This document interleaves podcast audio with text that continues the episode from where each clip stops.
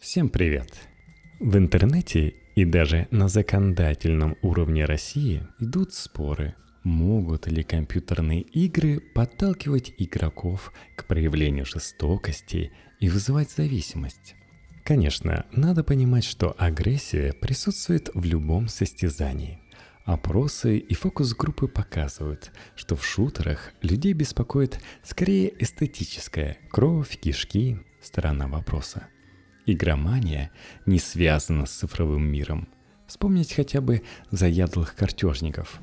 Некоторые вообще уверены, что влияние игр может быть позитивным – о том, как игры меняют своих игроков и общество в целом, в отрывке из книги известного разработчика Джесси Шелла «Геймдизайн. Как создать игру, в которую будут играть все». Игры настолько близки человеческой природе, и они могут принести нам столько удовольствия, что только человек, придерживающийся очень экстремальной философии, может сказать, что игры являются вредоносными – Чаще играм приписывают именно положительный эффект. Контроль эмоций. Игра – это один из многих видов деятельности, используемых людьми для того, чтобы контролировать свое настроение и поддерживать эмоциональное состояние. Люди играют в игры для того, чтобы выпустить пар. Игры, в особенности спортивные, подразумевающие много физических нагрузок, футбол, баскетбол или видеоигры, подразумевающие наличие быстрых действий и боев, могут быть отличным способом остудить свой пыл в безопасной игровой форме. Развеселиться – когда человеку грустно, веселые игры со смешными ситуациями, Краниум, Марио Пати помогает ему отвлечься от проблем и вспомнить, каково это – получать удовольствие. Все прояснить. Бывает, что мы преувеличиваем собственные проблемы, и какие-то мелкие неприятности кажутся нам концом света. Играя в игры, мы дистанцируемся от своих повседневных проблем и, возвращаясь к ним, адекватнее оцениваем их масштабы. Обрести уверенность. После нескольких неудач в реальной жизни можно почувствовать себя ни на что негодным, прийти к мысли, что ты не способен контролировать даже собственную жизнь. Прохождение игры, в которой наши действия и решения приводят к успешным результатам, дарит ощущение власти, помогающее нам вспомнить, что мы многого можем достичь и способны самостоятельно управлять своей судьбой. Расслабиться. Иногда мы просто не способны забыть о своих заботах, либо из-за их масштабов, либо из-за их количества. Игры заставляют наш мозг сосредоточиться на чем-то не связанном с нашими заботами, позволяя нам ненадолго уйти от них и обеспечивая необходимую эмоциональную разрядку. Но нельзя отрицать, что такой способ ухода от реальности может иметь противоположный эффект. Если, например, игра разочаровывает вас так же, как и реальная жизнь, Хотя чаще игры очень хорошо справляются с описанными выше задачами, помогая нам контролировать эмоциональное состояние. Связь. Не всегда просто поддерживать контакты с другими людьми. Мы все погрязли в собственных заботах и проблемах. Эти проблемы либо неинтересны другим людям, либо они не понимают их. Игры могут служить социальным мостом, подталкивающим нас к взаимодействию друг с другом. Они позволяют видеть, как другие люди реагируют на различные ситуации, подкидывают тему для разговоров, показывают, что у нас есть общего и создают общие воспоминания. Эти факторы делают игры идеальным инструментом для того, чтобы начинать а затем и поддерживать отношения с важными для нас людьми. Тренировки, игры, в особенности спортивные, стимулируют нас к выполнению полезных для здоровья физических упражнений. Недавние исследования показывали, что умственные упражнения также способствуют улучшению здоровья, особенно у пожилых людей. Природа игр подразумевая постоянный поиск решения проблем, делает их гибким инструментом для проведения разного рода физических и умственных тренировок. Образование. Некоторые считают, что образование – вещь серьезная и игры – баловство, которому нет места в системе образования. Но если изучить систему образования, можно увидеть, что она сама является игрой. Студенты – игроки, получают список заданий, целей, которые нужно выполнить, достичь до определенной даты, временные ограничения – они получают оценки, очки, исходя из качества выполнения. А задание, сложность со временем становится все более трудным. Поэтому они не пройдут курс до конца, если им нужно сдать последний экзамен, главный босс, который они могут сдать, победить, только в том случае, если они получили все необходимые навыки во время курса игры. Студенты, игроки – получившие самые высокие оценки, попадают на доску почета топ игроков. Давать мозгу то, что он хочет. Учиться сложно потому, что процесс обучения скучен, игры по своей натуре мастерски удерживают внимание человеческого мозга, а все потому, что они дают ему именно то, что ему нужно. Видимый прогресс – в главе 14 головоломки говорится, что видимый прогресс является мощнейшим мотивационным фактором. Поэтому естественно, что в хорошем образовательном процессе должен присутствовать элемент заметного прогресса. Игры, строящиеся на повышении уровня и выполнении квестов, представляют собой отличный пример видимого прогресса. Превращение абстрактного в конкретное – Человеческому мозгу легче справляться с конкретными понятиями, чем с абстрактными. Поэтому хороший учитель всегда использует примеры из жизни, стараясь лучше объяснить абстрактные понятия. Являясь по определению системами управлений, игры отлично справляются с задачей превращения абстракции в конкретные действия. Именно поэтому – Военные игры и симуляции – это важная часть образовательного процесса в военных школах. Абстрактные принципы военных стратегий очень сложно понять без конкретных примеров применений этих стратегий на поле боя. Полное погружение – когда мозгу нечем себе занять, он начинает чесаться, и мы испытываем чувство беспокойства. Это происходит, когда одна часть нашего мозга занята – Например, слушает лекцию, а другая, отвечающая за музыку, социализацию или кинестетику, свободна. Поэтому студенты часто разговаривают на лекциях со своими соседями или стучат пальцами по парте в ритм какой-то мелодии. Свободная часть мозга ищет чем себя занять. Игры обеспечивают полное погружение, используя глаза, уши, руки и мозг. Когда каждая часть мозга работает в комфортном для него режиме деятельности, нет отвлекающего беспокойства, а значит и обучение проходит значительно легче. Множество маленьких целей. Мозгу нравятся четкие и интересные цели, а хорошая игра – это не что иное, как последовательность конкретных целей, которые можно достичь и получить награду. Факты – Одна из сфер, в которых использование видеоигр кажется наиболее естественным – подача и запоминание фактов. Изучение фактов, столицы, расписания, названия инфекционных заболеваний и так далее является однообразным и повторяющимся процессом. Эту информацию можно интегрировать в игровые системы, выдающие награду за достигнутый прогресс – Таким образом, игрок изучает информацию, не вызывающую у него интереса, с большим удовольствием. Видеоигры, в частности, могут использовать визуальные эффекты со смысловым контекстом, помогающие игрокам изучать и запоминать эти факты. Игра является отличным способом настроиться на продуктивный лад. Альберт Эйнштейн. Решение проблем. Помните определение игры – Процесс решения проблем, происходящий в игровой форме. Игры тренируют нашу способность решать проблемы. И в случаях, когда студентам нужно продемонстрировать свою способность использования комплексного подхода к применению различных навыков и техник, игры могут показать себя во всей красе. Вполне возможно, что скоро в сферах, требующих применения разнообразных техник в жизненных ситуациях, студенты будут сдавать выпускные экзамены посредством игровых симуляторов – это относится к таким сферам, как работа спасателей, полиция, геология, архитектура, менеджмент и так далее.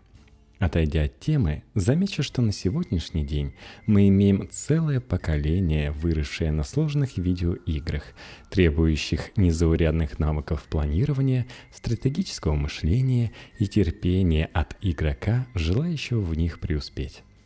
Некоторые допускают, что это может дать миру поколение людей с улучшенными навыками решения проблем, если сравнивать их с предыдущими поколениями.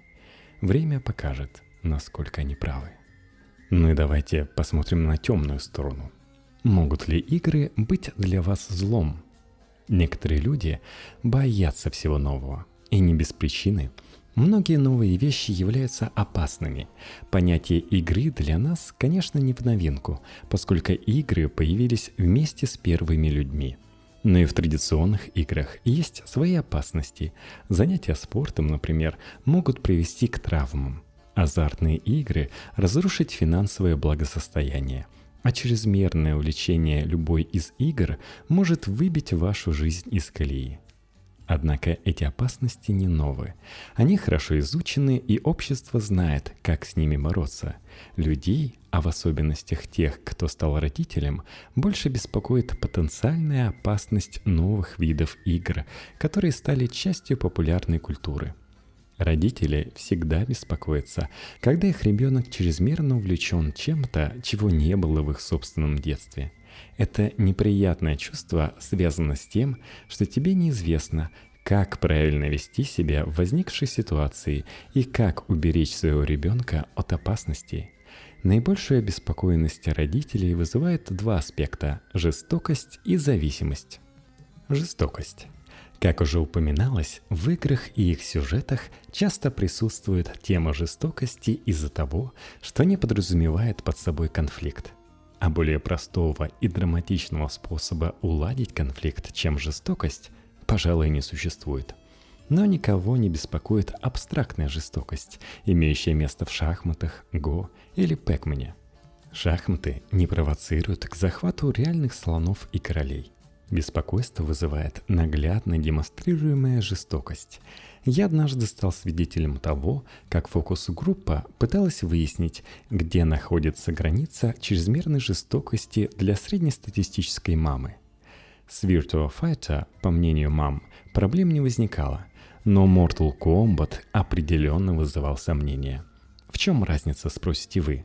В крови. Волновали не сами действия, присутствующие в игре – в обеих играх нужно просто бить своего соперника, а графическое кровопролитие в Mortal Kombat, напрочь отсутствовавшее в Virtua Fighter. Мамы считали, что без кровопролития это была просто игра, вымысел и не более. А кровь добавляла в игру реалистичность, которую мамы, участвующие в интервью, назвали извращенной и опасной – но были и такие игры, которые вызывали беспокойство и без визуализации крови.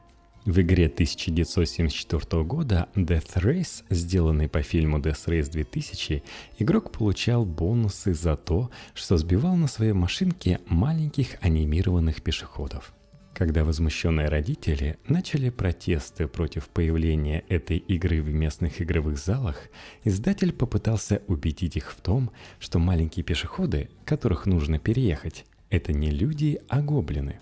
Но никто ему не поверил, поскольку опасность нарушения правил дорожного движения была вполне реальной.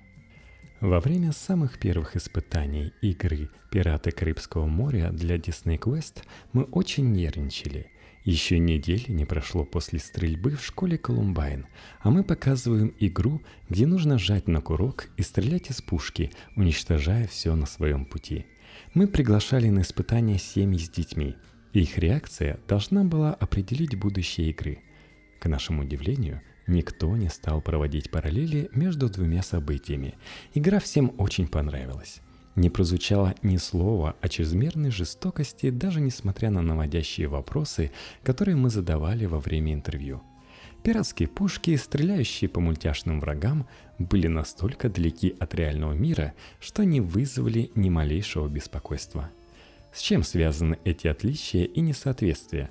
Простой страх Играя в игры с реалистичным и жестоким контентом, люди могут стать нечувствительными к реальной жестокости или, еще хуже, прийти к выводу, что реальная жестокость – это весело и приятно. Насколько обосновано такое беспокойство – Тяжело сказать наверняка. Мы знаем, что можно стать нечувствительным к виду крови и ран. Для врачей и медсестер это норма, позволяющая четко выполнять свою работу и принимать взвешенные решения во время операций. Солдаты и полицейские тоже переходят эту границу, сохраняя ясность мышления в ситуациях, когда они должны совершить насильственный акт, ранить или даже убить другого человека – но это не та бесчувственность, которая заботит родителей. Если после видеоигр дети пойдут учиться на врачей и полицейских, это не станет поводом для беспокойства. Нет, они беспокоятся из-за того, что характер насилия в игре имеет явное сходство с поведением кровожадного маньяка. Это все убийство ради удовольствия – Действительно ли жестокие игры ведут к психопатической нечувствительности или происходит что-то другое? Графическая жестокость – это лишь эстетическое решение игры. А как мы уже выяснили ранее, при длительной игре пользователь начинает видеть сквозь эстетику игры, погружаясь в чистый мир игровой механики, где ему нужно решить набор определенных задач – даже если аватар совершает массовые убийства, игроки в этот момент думают не о ненависти и убийствах, а об усовершенствовании своих навыков, решении головоломок и выполнении целей. Миллионы людей играют в жестокие игры, но истории, когда кто-то совершает акт жестокости под влиянием такой игры, случается крайне редко. Можно сказать, что среднестатистический человек хорошо видит разницу между реальным и выдуманным миром.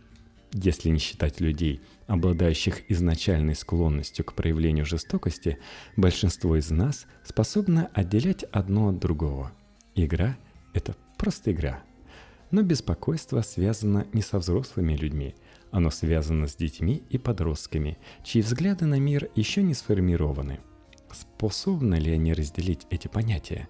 Мы знаем, что с некоторыми видами игр у них это получается. Джерард Джонс в своей игре Killing Monsters – Убийство монстров пишет, что небольшая доля жестокости в игре является не только естественной, но и необходимой для здорового психологического развития. Но, конечно, всему есть предел. У некоторых понятиях детям знать еще рано – и поэтому возрастные ограничения для видеоигр являются необходимостью, позволяющей родителям с умом подходить к выбору того, во что может играть их ребенок. И все-таки, меняет ли нас в худшую сторону жестокие игры? Психология – слишком неоднозначная наука, чтобы можно было четко ответить на подобный вопрос. Особенно если это касается чего-то настолько нового, как видеоигры – до сих пор они, кажется, не повредили нашей коллективной психике, но геймдизайнеры должны быть на страже. Постоянное развитие технологий открывает новые возможности для все более изощренных видов жестоких игр. И, возможно, когда-нибудь мы поймем, что незаметно для себя самих переступили невидимую границу и создали геймплей, действительно меняющий людей к худшему.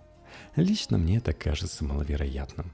Но говорить, что это невозможно, было бы слишком самонадеянно и безответственно. Зависимость. Второй по величине страх, связанный с опасностью игр, это зависимость. Когда человек играет так много, что это оказывает негативное влияние на более важные вещи в его жизни, такие как школа, работа, здоровье или личная жизнь. Подобное беспокойство может быть связано не только со слишком большим количеством времени, проведенным в игре.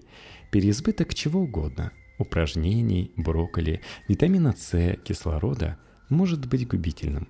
Этот страх связан с навязчивым поведением, которое человек не способен преодолеть, даже когда его негативные последствия становятся очевидными. И действительно, дизайнеры всегда пытались создавать игры, захватывающие и удерживающие сознание игрока. Игры, заставляющие вас возвращаться к ним снова и снова. Когда кто-то находится под впечатлением от новой игры, он часто оставляет хвалебные отзывы. «Я в восторге, она так затягивает», но это не означает, что игра разрушает его жизнь, а лишь демонстрирует очевидную тягу к этой игре. Но есть люди, проводящие за играми так много времени, что от этого действительно страдает их реальная жизнь. Современные массовые многопользовательские игры со своими огромными мирами, социальными обязательствами и целями, на выполнение которых нужны годы, действительно могут довести некоторых людей до саморазрушения – Стоит отметить, что саморазрушение посредством игры – это не что-то новое. Азартные игры столетиями были частью человеческой жизни, но это особый случай, так как зависимость вызвана экзогенной, внесистемной, а не эндогенной, внутрисистемной наградой. Но даже безденежные награды были случаи, когда люди играли больше, чем им следовало бы. Чаще всего это касается студентов колледжей – Моя бабушка с дедушкой рассказывали мне историю об их однокласснике, бросившем школу из-за того, что он слишком много играл в бридж. Роман Стивена Кинга «Сердца в Атлантиде» — это история, основанная на реальных событиях, повествующая о студентах, вылетевших из колледжа из-за своей зависимости от карточной игры «Червы» и отправившихся в итоге воевать во Вьетнам — в 1970-е чрезмерное увлечение Dungeons and Dragons привело к понижению успеваемости, и сегодня многие студенты не могут устоять перед соблазном поиграть в такие игры, как World of Warcraft. Никто не спорит, что для некоторых людей виртуальное увлечение может стать реальной проблемой. Вопрос заключается в том, что с этим могут сделать геймдизайнеры? Существует мнение, что если дизайнеры перестанут делать свои игры столь привлекательными, проблемы решатся сами.